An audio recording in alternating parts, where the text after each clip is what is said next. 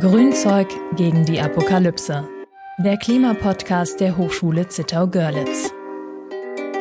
Folge 10. Kipppunkte des Klimas. Wenn die Welt ins Wanken gerät.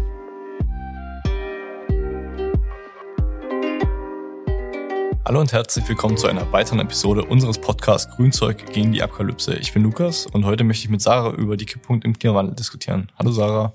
Hallo Lukas, schön, dass ich dabei sein darf. Ich freue mich, dass du dabei bist.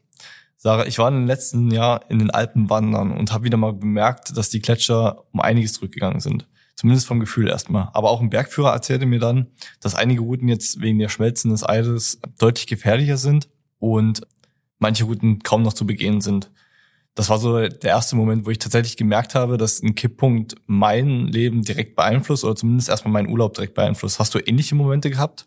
Lukas, du hast recht, es ist natürlich sehr alarmierend und der Rückgang der Gletscher, das beobachten wir natürlich alle. Also es ist nicht nur in den Alpen, sondern auch in viel größeren Gletschergebieten der Welt, dass die Gletscher immer weiter zurückgehen. Aber ich würde sagen, bevor wir tiefer in persönliche Erfahrungen eingehen, sollten vielleicht erstmal für die Zuhörer und Zuhörerinnen klären, was denn überhaupt ein Kipppunkt im Klimawandel ist. Ja, das ist wichtig, Sarah. Gute Idee. Also ich würde das mal so einfach wie möglich versuchen zu beschreiben, weil es ist relativ komplex, sich das ganze Thema Kipppunkte überhaupt vorzustellen. Also ich würde sagen, die einfachste Beschreibung ist, man stellt sich eine Kaffeetasse vor, die ist gefüllt mit einer Flüssigkeit. Das kann Tee sein, Kaffee, sagen wir einfach mal Kaffee. Und man stellt diese Kaffeetasse auf einen Tisch. Das ist unser System, also unser Klimasystem, ein Ökosystem im Prinzip in diesem Klimasystem. Und wir haben diese Kaffeetasse und schieben die immer näher zum Rand des Tisches. Da passiert erstmal nicht viel, außer dass die eben immer weiter zum Rand des Tisches geschoben wird, bis sie dann quasi an der Klippe angelangt ist, also quasi zu kippen droht. Und wenn ich dann noch ein Stück weiter schiebe, dann gibt es bis zu einem gewissen Punkt die Möglichkeit, das ist komplette System, also Kaffeetasse inklusive Kaffee zurückzuholen. Wenn die aber so weit geschoben wird, dass es kippt, also mein System auf den Boden gefallen ist, dann habe ich das Problem, meine Tasse ist kaputt und der Kaffee ist auf dem Boden. Jetzt kann ich versuchen, dieses Ökosystem einigermaßen wiederherzustellen. Das heißt, ich kann wahrscheinlich einen Kleber nehmen und meine Kaffeetasse wieder kleben, bekomme die aber nie wieder so hin, wie sie am Anfang war, da ja dann irgendwelche Fremdeinträge dabei sind. Was ich auf gar keinen Fall wieder hinbekomme, ist quasi der Kaffee, der einmal in der Tasse war, denselben Kaffee dort wieder aufzufüllen. Also ich kann das natürlich mit einer anderen Flüssigkeit ersetzen, ich werde aber nicht wieder denselben Kaffee in die Tasse bekommen. Und damit ist mein System zerstört. Und das ist ein Kipppunkt. Also wenn wir den Klimawandel so weit vorantreiben, bis unser Ökosystem kippt, dann ist es vorbei, dann kriegen wir es quasi nicht wieder auf die Reihe ja, jetzt kann man sich auch sagen, okay, dann kippt halt diese eine Tasse auf den Boden. Das ist ja jetzt vielleicht auch noch nicht das größte Problem. Also dann gibt's halt keine Gletscher mehr.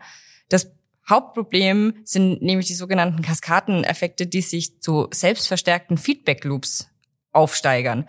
Das bedeutet, weg vom Kaffeebeispiel, man kann es auch mit einem Kaffeebeispiel machen, indem man quasi viele Tassen hintereinander an eine Schnur hängt oder man sagt, man betrachtet das wie einen Dominoeffekt. Also man nimmt viele Dominosteine und jeder einzelne Dominostein ist quasi ein Kipppunkt, ein Ökosystem in unserem Klimasystem, also auf der Erde. Und wenn ich einen anstoße, dann kommt der andere quasi mit ins Wanken und durch dieses Wanken wird eine Feedbackschleife ausgelöst, also eine Kettenreaktion und alle Kipppunkte auf einmal kippen. Oder das geht so weit, dass diese Kettenreaktion einfach außer Kontrolle gerät und wir quasi einen unkontrollierbaren Klimawandel bekommen, den wir, egal mit welchen menschlichen Aktivitäten wir versuchen dagegen zu steuern, nicht mehr aufhalten können. Also wenn ein Kipppunkt überschritten ist, ist die Vermutung sehr groß, dass es immer weiter gibt und weitere Kipppunkte überschritten werden und somit der Klimawandel einfach unkontrollierbar wird. Vielleicht sollten wir das Ganze noch ein bisschen konkreter machen. Könntest du vielleicht einen Dominostein mal genauer erklären? Ja, klar, gerne. Also ich meine, der bekannteste und wahrscheinlich auch einer der bedrohtesten Kipppunkte in unserem System ist der Amazonas-Regenwald. Das klingt jetzt erstmal seltsam, weil normalerweise wird der Amazonas-Regenwald ja auch als grüne Lunge der Welt bezeichnet. Und das stimmt, der Amazonas-Regenwald ist eine unserer größten Senken, die wir haben. Also ein CO2-Speicher. Eigentlich. Jetzt ist es aber so, durch, dass durch Waldrodungen Bäume verbrannt werden, die natürlich CO2 ausstoßen. Dadurch erwärmt sich die Atmosphäre. Durch die Wärme der Atmosphäre und durch den schon kaputten Boden im Amazonas-Regenwald können weniger Wasser im Boden gespeichert werden. Dadurch sterben dann noch weitere Bäume ab. Und es kann irgendwann so weit kommen, wenn diese Abrodung der Walddecke quasi weitergeht, beziehungsweise das Sterben des Amazonas weitergeht, dass eine sogenannte Verwüstung eintritt. Also Verwüstung nicht im Sinne von Chaos, schon auch im Sinne von Chaos, sondern Verwüstung im Sinne von viel Sand wie in der Sahara. Wenn man sich nämlich mal anschaut, auf welcher geografischen Ebene der Amazonas-Regenwald liegt, ist das äh, die naheliegendste Vermutung, dass dann irgendwann dort eine Wüste entstehen wird oder eine Steppe entstehen wird. Und das macht dem sterbenden Amazonas-Regenwald eben nicht mehr zu einer Senke, sondern das macht den Amazonas-Regenwald zum Treibhausgasemittent. Und hier haben wir natürlich das Problem, wenn mehr CO2 in die Atmosphäre wiedergegeben wird, wird die Atmosphäre wärmer und das führt dann natürlich auch wieder zu anderen Dominosteinen, also zu anderen Kipppunkten.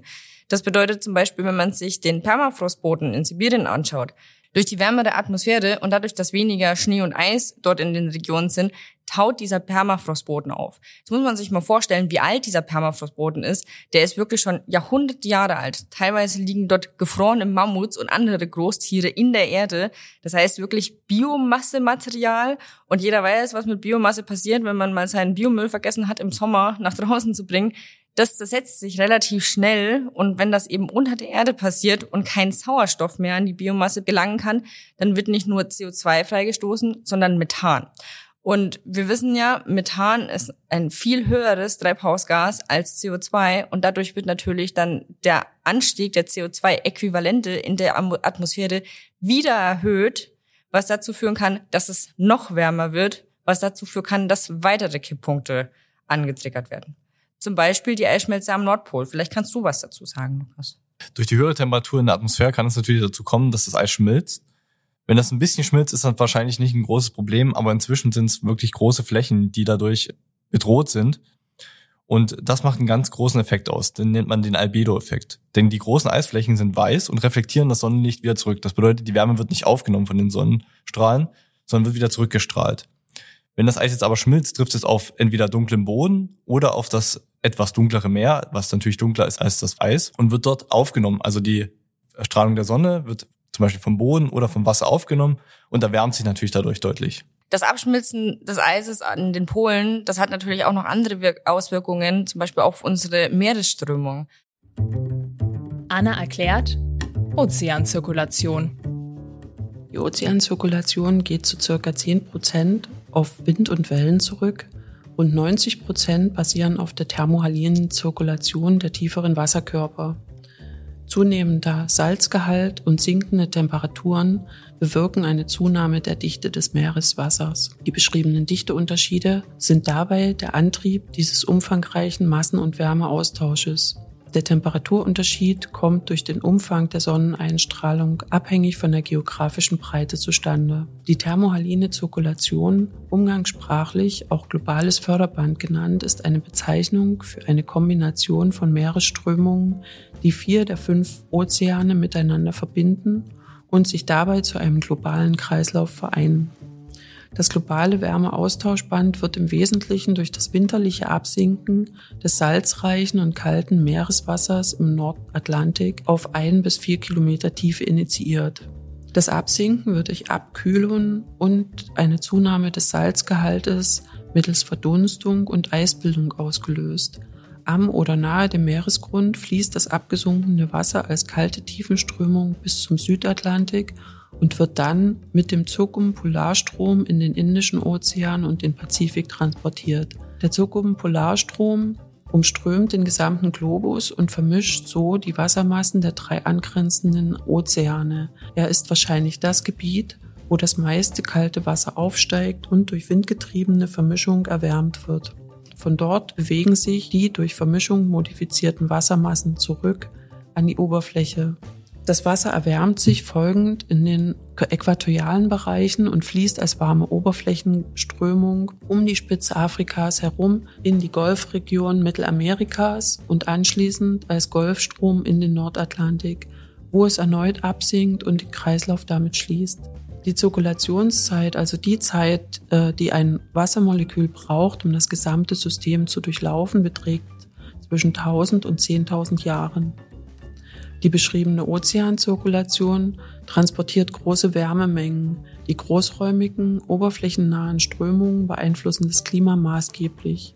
So wird Südgrönland durch den arktischen Ausstrom abgekühlt, während auf gleicher nördlicher Breite die norwegische Küste über den Golfstrom starke Wärmeimporte verzeichnet. Klimaänderungen wirken sich drastisch auf Struktur und Intensität der Zirkulation aus. Mit der fortschreitenden globalen Erwärmung schmilzt das grönländische Eisschild.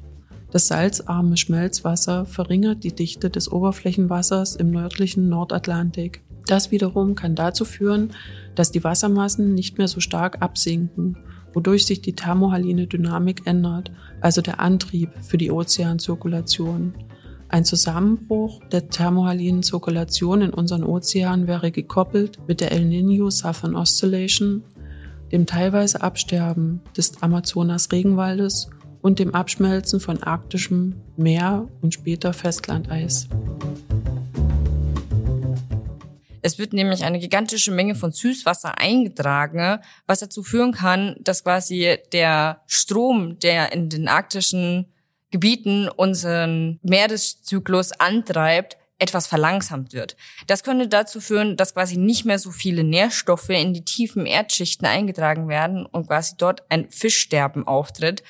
Und was zusätzlich noch dazu kommt, ist, dass das Meerwasser natürlich auch noch eine höhere Temperatur annehmen kann, was zusätzlich diese hm, Eisschmelze nochmal verstärkt. Ja, und nicht zu vergessen ist natürlich dann noch das Korallensterben. Also das ist ein weiterer Dominostein, der dann fällt.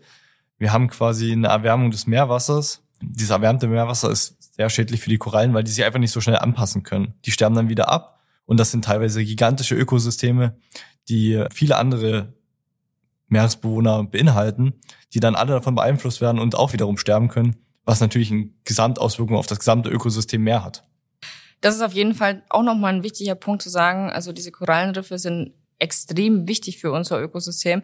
Aber ich sag mal, das waren jetzt genug Beispiele. Wir hatten jetzt ein paar genannt. Man muss dazu wissen, je nach Publikationsreihe gibt es ungefähr 16 bis 20 Stück. Also man ist sich nicht genau sicher, wie viele Kipppunkte es gibt, aber was man sich sicher ist, wenn wahrscheinlich der erste Dominostein fällt, dass so der erste Kipppunkt im Klimasystem bricht, wird es zu einer Kettenreaktion führen. Und wie wir in diesen paar Beispielen schon klar aufzeigen konnten, gibt es diesen Kaskadeneffekt, der sich ganz einfach vorstellen lässt. Wir hatten jetzt bereits über mehrere verschiedene Kipppunkte im Klimawandel gesprochen ähm, die uns auf jeden Fall Sorgen bereiten. Vielleicht könnten wir noch mal einen Kipppunkt direkt auseinandernehmen und ein bisschen näher erklären, um das ganze System zu verstehen. Ich denke, ein sehr spannender Punkt wäre hier der Permafrost. Ja, das Auftauen des Permafrostbodens ist in der Tat ein sehr spannendes Phänomen, weil es hat auch weitreichende Auswirkungen auf uns. Lass uns das doch gerne mal genauer anschauen. Dafür sollten wir vielleicht erstmal klären, was ist denn eigentlich genau Permafrost? Permafrost ist ein Boden, der für mindestens zwei aufeinanderfolgende Jahre unter den Gefrierungen bleibt. Das bedeutet, auch im Sommer bleibt der Permafrost komplett gefroren und taut nicht auf. Er kann mehrere Meter tief sein und besteht aus Gestein, Erde und gebundenem Eis. Das heißt, es ist ein Boden, der eigentlich schon seit längerer Zeit nicht aufgetaut ist. Und jetzt auf einmal taut er doch auf. Und das ist jetzt besonders besorgniserregend. Und wir hatten vorhin schon kurz angesprochen, dass es besonders besorgniserregend wegen den organischen Materialien im Boden, die dort eingesetzt sind. Also Methan wird freigesetzt durch die anaerobe Zersetzung und Methan ist 28 mal effektiver als Kohlendioxid in der Atmosphäre. Das klingt auf jeden Fall alarmierend. Welche Auswirkungen hat das dann auf unser Klima dann? Ja, die Auswirkungen auf das Klima lassen sich genau damit beschreiben, was der typische anthropogene Klimaeffekt ist. Also wir haben einen Ausstoß von Treibhausgasen, in dem Falle Methan. Methan ist ein sehr starkes Treibhausgas. Und dadurch, dass viele Treibhausgase in der Atmosphäre sind, kann eben nicht mehr so viel Wärme zurückgestrahlt werden, sondern bleibt in der Atmosphäre und dadurch erwärmt sich die Erde. Und durch die wärmere Erde kommt es jetzt natürlich dazu, dass noch mehr Permafrostboden auftaut, was dazu führt, dass noch mehr Treibhausgase in der Atmosphäre sind, was dazu führt, dass es noch wärmer wird. Und das ist ein Teufelskreis. Und das sind ja vor allem nicht die einzigen Auswirkungen. Also wir haben nicht nur eine Erwärmung der Atmosphäre und eine, das Abschmelzen des Permabodens, sondern der Permaboden hat ja verschiedene andere Punkte, der, die, den er noch beeinflusst. Der geschmolzene Permafrost verändert zum Beispiel auch die Landschaft. Das kann wieder zum Erdrutschen führen, in dem der Boden absinkt und äh, zum Beispiel Infrastruktur schädigt oder zum Beispiel menschliche Siedlungen gefährdet. Ja, das stimmt, das hatte ich auch schon gelesen. Kennst du zufälligerweise die aktuellen Entwicklungen dazu? Ja, und äh, die aktuellen Studien geben sogar Hinweise darauf, dass der Permafrost in einigen Regionen bereits zu tauen beginnt. Also dieses Phänomen, was wir die ganze Zeit beschreiben, passiert momentan. Dies hat zum einen natürlich eine Zunahme von Treibhausgasen in der Atmosphäre zu tun und außerdem gibt es natürlich die landschaftlichen Veränderungen. Es ist wichtig auf jeden Fall zu betonen, dass das Auftauen des Permafrosts nicht nur ein regionales Problem ist, sondern globale Auswirkungen haben, hat auf unser komplettes Klimasystem. Es gibt natürlich aber auch schon Mittel und Möglichkeiten, das Ganze wieder ein bisschen abzumildern. Zum Beispiel ist ein spannendes Forschungsprojekt jenes, dass man versucht, die Großtiere, die damals in dieser Steppe gelebt haben, wieder anzusiedeln. Jetzt gibt's natürlich keine Wollmammuts mehr. Schade, ich hätte gerne noch mal einen Wollmammut gesehen. Aber es gibt ja durchaus noch andere Großtiere wie Rentiere und Bisons, Büffel, ich weiß jetzt nicht, wie die in Sibirien genannt werden, die dort eigentlich heimisch waren und mittlerweile fast ausgerottet sind. Und hier ist nämlich genau dieser Punkt, wenn diese Großtiere über die Schneedecke traben, dann verdichten die damit die Schneedecke, sodass die im nächsten Frühling nicht so schnell auftauen kann. Und dadurch bleibt das Eis quasi länger liegen und der Boden unter der Eisdecke geschützt vor dem Auftauen. Also das ist ein Forschungsprojekt, das man auf jeden Fall ein bisschen intensiver beobachten sollte. Also man merkt schon, die Leute werden einfallsreicher und versuchen natürlich das Ganze noch aufzuhalten. Man muss aber dazu sagen, wenn wir momentan von den Temperaturen ausgehen, die wir wahrscheinlich 2050 erwarten werden, wird auch das nichts mehr helfen und der Permafrost wird auftauen. Ja, das wird wahrscheinlich so sein, vor allem weil man ja auch mal beachten muss, dass der Klimawandel in den arktischen Regionen am schnellsten voranschreitet. Nachdem wir uns jetzt intensiv eigentlich mit den physischen Kipppunkten des Permafrost zum Beispiel beschäftigt haben, können wir uns nochmal einen anderen Aspekt des Klimawandels anschauen. Es gibt nämlich auch noch sogenannte soziale Kipppunkte. Sarah, hast du schon mal was davon gehört? Im Prinzip kann man sich einen sozialen Kipppunkt genauso vorstellen wie einen Ökosystemkipppunkt. Und zwar ist es eine plötzliche drastische Veränderung von einem Verhalten, von einer Einstellung oder von der Dynamik in einer Gesellschaft. Das kann zum Beispiel die Reaktion auf den Klimawandel sein. Es können aber auch andere Reaktionen sein, die jetzt vielleicht nicht hundertprozentig mit dem Klimawandel in Verbindung stehen oder nicht in Verbindung gebracht werden. Und während quasi die Klimakipppunkte, also alles, was wir vorher schon gehört haben, eigentlich eher mit biophysikalischen Prozessen definiert sind, also alles, was gerade in der Atmosphäre passiert und so weiter. Ich würde hier empfehlen, mal in den Podcast mit dem Professor Dr. Jens Weber reinzuhören, der erläutert das nochmal genauer. Werden soziale Kipppunkte eben durch menschliche Verhaltensweise, also durch menschliche Systeme charakterisiert. Das heißt, hier bei den sozialen Kipppunkten ist immer der menschliche Bezug und die drastische Veränderung auf die Gesellschaft mit einzubeziehen. Kannst du vielleicht uns hier noch mal ein bisschen genauer erklären, was man eigentlich unter einem sozialen Kipppunkt versteht? Ja, ein sozialer Kipppunkt tritt immer dann auf, wenn eine Gesellschaft, also oder nicht unbedingt die gesamte Gesellschaft, sondern auch manchmal nur ein bedeutender Teil, also eine bedeutende Gruppe, wenn die innerhalb dieser Gesellschaft ihre Einstellungen, Verhaltensweisen oder Funktionen in Bezug auf den Klimawandel drastisch verändern. Das kann durch verschiedene Faktoren ausgelöst werden, zum Beispiel wissenschaftliche Erkenntnisse, aber auch Extremwetterereignisse, wirtschaftliche Veränderungen oder technologische Innovationen. Also man muss dazu sagen, wir sind ja nicht alle durch den Klimawandel gleich beeinflusst, sondern es gibt Leute oder Menschengruppen, die trifft das härter als andere Menschengruppen. In Europa leben wir immer noch in einer sehr gemäßigten Klimazone, aber es wird Länder geben oder Inseln geben, Küstenregionen, die gehen unter. Die sind natürlich Extremwetterereignissen viel krasser gegenübergestellt und diese Gruppe der Gesellschaft wird sich sehr viel schneller ändern müssen als andere Gruppen in der Gesellschaft. Vielleicht müssen wir ja gar nicht auf die Küstenregionen gehen, sondern können wir uns auch mal in Deutschland was angucken. Ich habe zum Beispiel davon gehört, dass im Ahrtal nach der Katastrophe die öffentliche Meinung deutlich sich verändert hat und das Bewusstsein über den Klimawandel und diese Katastrophe, die dadurch entsteht, deutlich präsenter in den Köpfen war. Das stimmt. Und es ist nicht nur in den Köpfen der Leute angekommen, sondern man sieht tatsächlich auch wirkliche Veränderungen, die dort auftreten. Also klar, die öffentliche Meinung hat sich geändert. Also man liest viel über ähm, Aktivismus in der Region, über besorgte Leute, die sich öffentlich über den Klimawandel äußern und dadurch natürlich auch mehr Bildung in Anspruch nehmen, um sich darüber besser zu informieren. Auf der anderen Seite gibt es durch solche Katastrophen heraus politische Veränderungen, teilweise nicht nur in den einzelnen Ländern, also Bundesländern, sondern in den kompletten Regionen, um klimapolitische Maßnahmen zu ergreifen, die vorher überhaupt nicht so richtig auf dem Schirm waren. Das müssen nicht nur unbedingt klimapolitische Maßnahmen sein, sondern vielleicht auch einfach Sicherheitsmaßnahmen, um die verschiedenen Bevölkerungsgruppen schneller warnen zu können. Und was man natürlich auch sieht seit der Katastrophe im Ahrtal, ist, dass die erneuerbaren Energien einen starken Zustrom bekommen haben. Also man hatte einen plötzlichen und massiven Wechsel von fossilen Brennstoffen auf erneuerbare Energien und das kann auch schon ein bisschen als sozialer Kipppunkt betrachtet werden. Je nachdem, wie stark quasi die Technologie auf unsere Gesellschaft auswirkt. Also normal war es ja, dass man, dass fast jeder zweite eine Gasheizung im Haus hat. Vielleicht ist das irgendwann nicht mehr so und dadurch ist dann quasi der soziale Kipppunkt eingetreten. Das muss jetzt nicht unbedingt was Schlechtes sein. Okay, jetzt verstehe ich, glaube ich, warum die sozialen Kipppunkte so wichtig sind. Also sie können zum Beispiel den Klimawandel natürlich ein bisschen verlangsamen, indem die Menschen erstmal bemerken, wie wichtig der Klimawandel ist und wie sehr er sie bedroht. Dadurch machen, werden wahrscheinlich politische Veränderungen schneller umgesetzt. Die Menschen holen sich zum Beispiel mehr oder vertrauen mehr der erneuerbaren Energie. Und äh, all das ist, trägt natürlich zum Klimaschutz bei. Jetzt könnte ich mir aber auch vorstellen, dass es soziale Kipppunkte im negativen Bereich gibt. Also dass Menschen so ein bisschen die Egalstimmung bekommen. Kannst du dir das auch vorstellen? Ja, auf jeden Fall. Also negative Kipppunkte. Es ist nicht unbedingt die Egalstimmung, die auftreten kann. Es ist ja kein Kipppunkt, sondern der aktuelle Zustand. Ein Beispiel für so einen negativen sozialen Kipppunkt könnte die Wasserknappheit sein, die in Zukunft auftreten wird. Wenn man zum Beispiel mal Richtung Südostasien schaut, dort gibt es ja bekanntlich viele Flüsse, Regen, ähm, Ströme, die da drunter kommen, sind auch sehr massiv.